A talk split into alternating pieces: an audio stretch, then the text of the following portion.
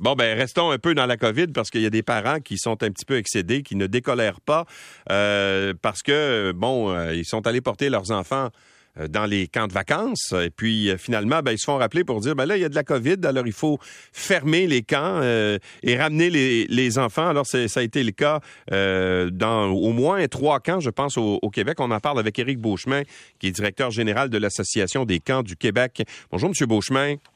Bonjour. Il y a combien de camps en ce moment euh, où il y a des éclosions de COVID-19 et que vous avez dû fermer? Écoutez, euh, qui ont fermé, il y en a trois. Vous aviez le bon chiffre de l'information dont on dispose. Après ça, de vous dire qu'est-ce qui est une éclosion puis qu'est-ce qui n'en est pas, ça, je vais laisser ça à la santé publique. Mais oui, on voit dans d'autres camps actuellement des animateurs malades, mais on est en mesure de maintenir l'opération dans l'ensemble des autres camps, parce que je vous rappelle qu'on en ferme trois, mais il y en a 110 en fonction actuellement. OK, OK, bien, je vais vous poser la question autrement. Il y a trois camps qui sont fermés, mais il y a combien de camps où il y a des éclosions? Comme je vous dis, je peux pas vous dire que c'est une éclosion, mais on a des cas d'animateurs. je vous dirais qu'il y a une dizaine de cas avec qui on a eu des contacts qui ont composé avec des situations de devoir remplacer du personnel sur le terrain. Euh, puis des fois, ben, c'est quand ça frappe davantage de personnel, c'est ce qu'on constate. Là. Euh, donc, c'est sûr qu'à un moment donné, ça a un impact sur la sécurité de l'encadrement qu'on peut donner aux jeunes. C'est ce qui a amené certains cas à prendre la décision de fermer. Parce que, je prends l'exemple du camp Waro, dont on parle beaucoup dans les dernières heures. Ben, au fond, eux autres, ils ont 13 membres du personnel sur 63 qui sont tombés au combat, là, je parle tombés au combat, ils, sont couchés, ils ne peuvent pas animer.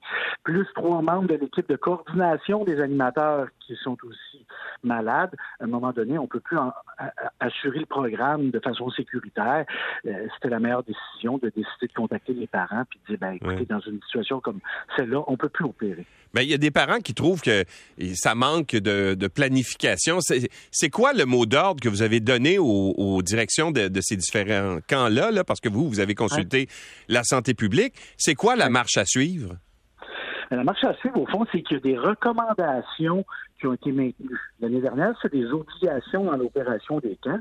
Donc, la, santé publique nous a demandé de maintenir des recommandations et pas d'obligations. Je dirais, la, celle qui affecte principalement peut-être les camps actuellement, c'est que l'année dernière, on avait les, tests PCR qui étaient permis aux gens qui s'en allaient en camp de vacances. Évidemment, dans l'ensemble de la population, le recours aux tests PCR a disparu. Vous voulez dire, attendez, vous voulez dire qu'avant d'aller dans un camp de vacances, l'année dernière, les moniteurs et les enfants devaient passer un test PCR, c'est ça? Oui, oui, oui. Puis lorsqu'ils se présentaient dans un, bureau passer un test, il y avait juste à dire ben je m'en vais, je m'en vais au camp, puis il y avait un test qui leur était administré à ce moment-là. C'était pas parfait, mais ça a fait en sorte que l'année dernière, on n'en a pas eu d'éclosion. Mais pourquoi on n'a pas fait la même chose cette année? Ben, c'est parce que c'était, je pense, la mesure qui était générale à la la société. On l'a vu dans les écoles.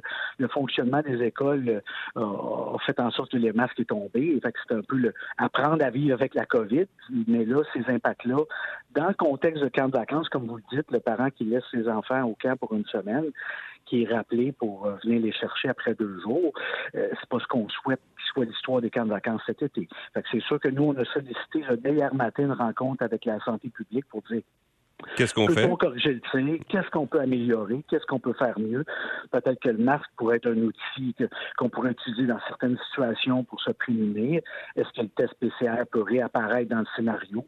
C'est ce qu'on veut mesurer avec eux. Par ailleurs, ils nous ont demandé, un peu comme votre question d'introduction, c'est quoi l'ampleur de la situation? Fait que ça, nous, on est à questionner nos camps pour dire, OK, il y en a combien sur les 110 qui sont touchés, de façon importante ou pas touchés du tout? Fait que ça, on va être capable avec eux de donner cette information-là à la santé publique puis de dire ben, qu'est-ce qu'on fait? Regardez, c'est ça le portrait. Alors, vous allez avoir l'information quand, au juste? Écoutez, on l'ensemble de notre membership directeur. Je pense que d'ici vendredi, nous autres, on va avoir des chiffres plus précis à fournir à la santé publique, mais la rencontre avec la santé publique, on la souhaite dès aujourd'hui. Est-ce que ce, ce serait pas euh, en fait, important de, je sais pas moi, sur votre site Internet, de dire, de faire une liste de camps où il y a de la COVID, où il n'y en a pas? Ah, c'est une bonne question. Je vous avoue. Avez-vous une bonne réponse? Euh, j'ai pas de bonne réponse à vous donner là. Hein. C'est vraiment, on a lancé l'opération des camps de vacances il y a cinq jours à peine. On est devant ça. Euh, ça va être à voir, je pense, avec la santé publique parce que même en cas d'éclosion, vous le savez, en milieu scolaire, on n'avait pas à nécessairement informer les parents des autres groupes classes à la fin. c'est ça qu'il faut considérer. Il y a des milieux de camps de vacances où on peut isoler facilement un campeur qui a des symptômes sans que ça ait un impact sur l'ensemble de l'opération. Chaque milieu a ses règles, mais j'entends votre, votre question. Comment pourra-t-on transmettre de l'information aux parents? Ben, il me semble tournée de l'état de la situation euh, nous donnera sûrement des, des, des, indices à ce sujet-là. Si un parent, par exemple, apprend que dans le camp euh, X, il y a une éclosion de COVID, puis il décide de ne pas envoyer son enfant parce qu'il ne veut pas que son enfant soit contaminé, est-ce qu'il y a possibilité de remboursement? Oui, toujours. La loi de la protection du consommateur en camp de vacances, camp de jour, c'est un remboursement complet de la portion du séjour qui n'a pas été consommée finalement. Fait que c'est un remboursement, oui. Merci beaucoup, M. Beauchemin. Oui, c'est la loi. Bon, vous l'appliquez, bien sûr. Par ailleurs, évidemment, ça touche les camps de vacances, ces mesures-là de fermeture. Les camps de jour continuent à opérer.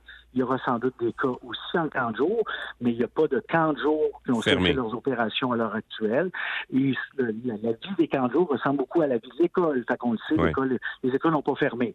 Mais camps de vacances, on va essayer de voir comment on peut mettre davantage de remparts là, pour pas vivre une multiplication hmm. des fermetures comme celle-là. Monsieur Beauchemin, merci beaucoup d'avoir été avec nous. Merci de votre temps. Au, revoir. Éric Beauchemin directeur général de l'Association des camps du Québec.